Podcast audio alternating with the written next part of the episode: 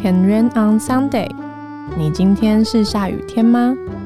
如果遇见雨天，欢迎来躲躲雨。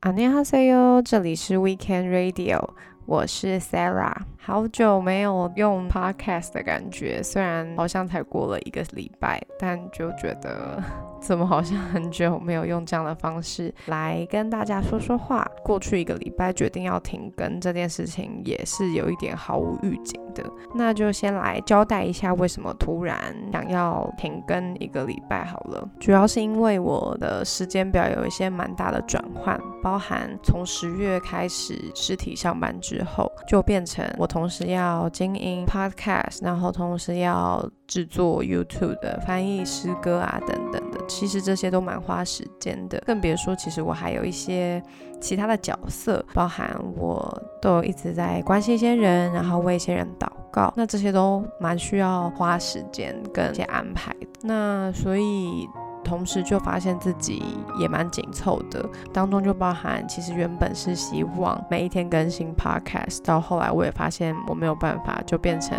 一个礼拜三次。那在这个状态之下，其实我还是觉得整体而言是蛮紧绷的，所以后来我就决定说，为了要让自己还是一个在比较舒服而且是很自在的状态之下制作各类的媒体的影片，或者是像 podcast，发觉需要有一个比较。长时间的休息，我觉得对我自己来说也是一个比较能够平衡的，所以就决定说，以后双月的最后一周，我就会停跟 Podcast 跟 YouTube，也算是一种对自己一些可能有些新的调整啊。然后当然就是一些计划上面也会有一些的更新。其实后来想一想，就也觉得蛮不错的。不过 Weekend 的图文是还是一样，每一天都有啦。那就在过去这一个礼拜，其实还有发生另外一件事情，就是我的身体就是出现了一些状况。那这些状况呢，我还想说会不会是是什么 BNT 的副作用，自己吓自己。但后来我去看了医生之后，就被医生说，其实我这些症状就是所谓的自律神经失调，才发现其实很多时候我是有一些无形的压力在身上。可能对我来说，我知道我这些事情会让我蛮在意或蛮烦心。的，但其实这些事情对我的身体来说，已经远远超过我的身体可以负荷的。不知道算不算是幸运？因为我知道当中有一些自律神神经失调的人的一些状态是，他是属于失眠的。那有一些人是可能心悸、心律不整等等的。那我的状态就是是呼吸不过来，算是就是呼吸困难。过去这个礼拜虽然有就医，然后有吃药，不过这个症状其实还是没有太大的改善。那医生。也有说，其实自律神经失调，基本上药物只能治标，不能治本。关键还是在于需要去解决心里面那个让自律神经失调的那个根源是什么。那我就先简单讲一下自律神经失调是。怎样好了？每个人都有，就是交感神经跟副交感神经。那交感神经就是像是在加油，副交感神经呢就是在刹车。失调的意思就是他们两边斗不起来，一边一直想要加油，一边又一直想要控制，所以就会变成导致身体就会出现一些的反。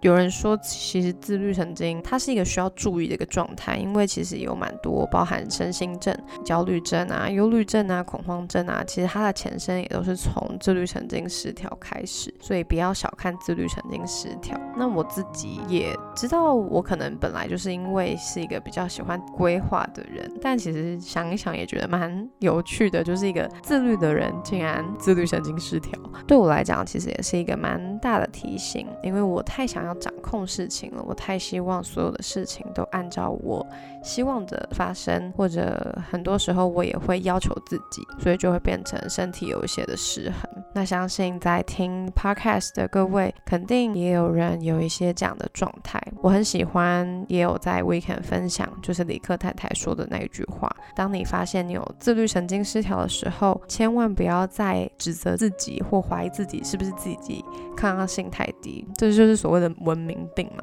的确在每一个人都一样压力，那为什么好像我会自律神经失调呢？通常呢，会有自律神经失调的人，某个程度其实就是特别容易要求自己。所以在这个当中，就是要先让自己知道你不是抗压性差，而是其实你是过度使用自己。那我觉得，哎，也因为这句话有帮助我再重新思考，对于什么事情是我的优先次序。当我看中这些事情的时候，别人想要来要我的时间，其实我是可以说不要，或者我没有办法，甚至是可以说我不想。所以我觉得这些其实都是渐渐在练习的。不管你多大，不管你多少岁，不管你在职场上经历过多少年，或者你在什么样的角色，这些都是很需要练习的。这就是一个礼拜的小小近况的更新。那接下来呢，就是要来。看 Weekend 的第十三篇文章，终于 来到了电影系列了。因为我真的是一个非常喜欢看电影的人，迎来 Weekend 第一篇电影系列的贴文，而且也很开心，因为我最喜欢的电影类别就是战争片。那第十三篇的内文就是。一九一七这一部战争片，那这部战争片它的拍摄手法非常的特别，它是一镜到底的。那我自己呢，则是很喜欢它的故事内容，因为它是真实事件所改编的。它的背景是第一次世界大战。这一篇的文字是不是只能分享快乐，也能共享伤悲？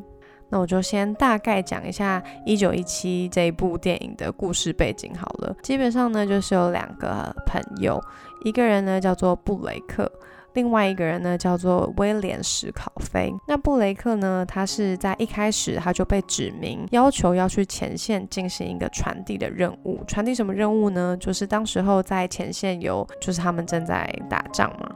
但其实英国这边已经得到了一个消息，是要停战，因为德军其实有一个陷阱在那里。一开始呢，就是有一个上校叫布雷克，要找一个人跟他一起进到就是他们的作战单位里面，因为有一个新的任务。那布雷克就当然就看了看周围，就找了。可以跟他算是比较亲近的这个朋友，叫做威廉史考菲，一起进到了这个地方，然后他们就得知了一个任务，就是他们要到前线去阻止一项进攻。但因为当时候各样都很不方便嘛，更别说传递信息，所以就只好透过这样人工的方式。对于威廉史考菲来说，他觉得有一点莫名其妙，因为这是一个非常危险的任务，因为他们要跨过很多包含什么地雷区啊，而且那不是一个只是。可能从什么台电大楼到台北车站这个距离而已，那个距离可能是从台北到台中，或者是可能新竹苗栗这样，就是它是需要有一段路程的路。那当中他们就经历了层层的关卡，不过当他们经过到一个算是小小的村庄的时候，因为德军的飞机在作战的时候就是被英国打倒了，掉到他们在那个地方。那布雷克很善良，他看到了德军的机师卡在里面，还救他出来。那威廉史考菲那时候其实是想要制止他的，但是布雷克很坚持，就是叫威廉赶快去拿水。要来帮他清理伤口，可是没有想到那个德军的机师可能也因为语言的不同，所以就也很紧张，所以就。刺伤了布雷克，导致布雷克就当场因为失血过多就死亡。那当然，那个技师也被威廉给制服了。所以后来就变成威廉要自己独自的到这个前线完成这个任务，过程就也非常非常的曲折离奇。遇到有人要攻击他，然后也遇到德军是直接就是他们有硬碰硬的炮火护攻等等之类的。那甚至还掉到瀑布底下。反正总言之呢，后来他就还是很顺利的抵达了前线。有人提醒他说，因为那个时候可以做决定的那个指挥官叫做麦肯锡上校，好像算是蛮有名的人吧。就有人提醒他说，要告诉他这件事情的严重性，因为有些人天生好战。那在这个当中呢，其实他们已经开战了。所以当威廉冲进那个情报室里面，跟麦肯锡指挥官说他必须得停战的时候，其实那个是一个很拉扯的事，因为他们基本上已经在开始攻击了。可是麦肯锡指挥官他听完之后，他就立刻传递信息说好暂停所有的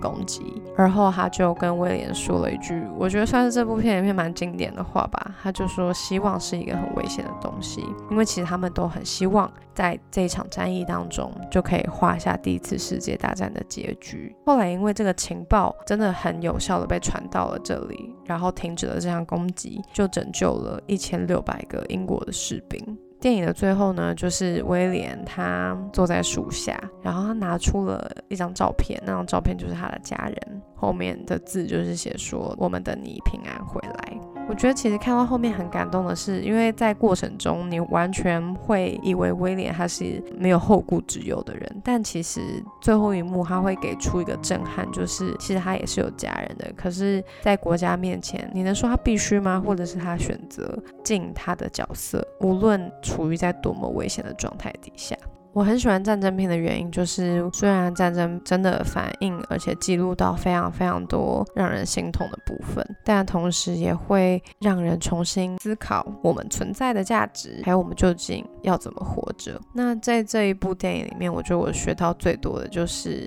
成为一个可以跟别人共享伤悲的人，因为其中还有一段就是当布雷克跟威廉他们在经过一个德军废弃的壕沟的时候，因为老鼠呢就是不小心碰到了德军设下的地雷线，所以就整个壕沟坍塌了。那威廉差点就是也被活埋在这个底下。当他们好不容易冲出了这个壕沟，威廉就超级生气的说：“你为什么要选我？”他就很不爽嘛，就觉得对啊，我原本可能可以在一个相较来讲比较没有危险的地方，你为什么要选我？那布雷克那时候他就说，他当时候因为上校就只有叫他找一个人跟他一起去情报室里面，原本想说这是一个简单的任务，甚至他原本也以为会有什么好处。那时候布雷克还有说，你如果现在想要退出的话也可以。那威廉听完这一长串之后，他说的话就是：“我们走吧。”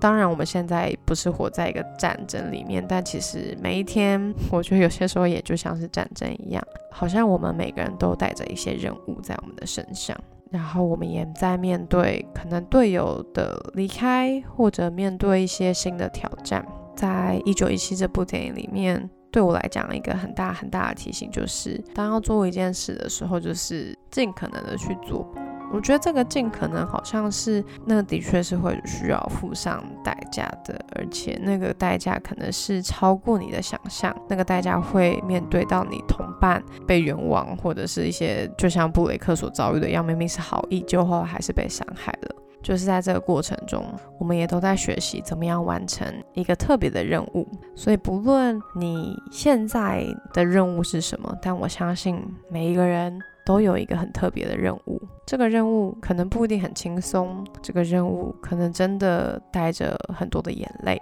但最终你的任务都会带出意想不到的祝福。我们就一起来祷告吧，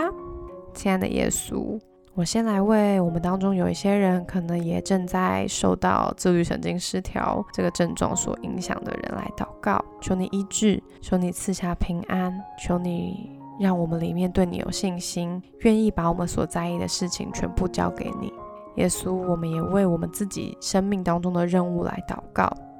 相信你托付给我们每一个人都有不一样而且很特别的任务在我们的身上，愿你祝福我们。让我们能够勇敢，让我们在面对各样的挑战的时候，我们愿意付上生命或者是时间的代价来完成。谢谢你，耶稣，愿你让我们在接下来一个礼拜都能够可以有盼望。谢谢你爱我们，听我们的祷告，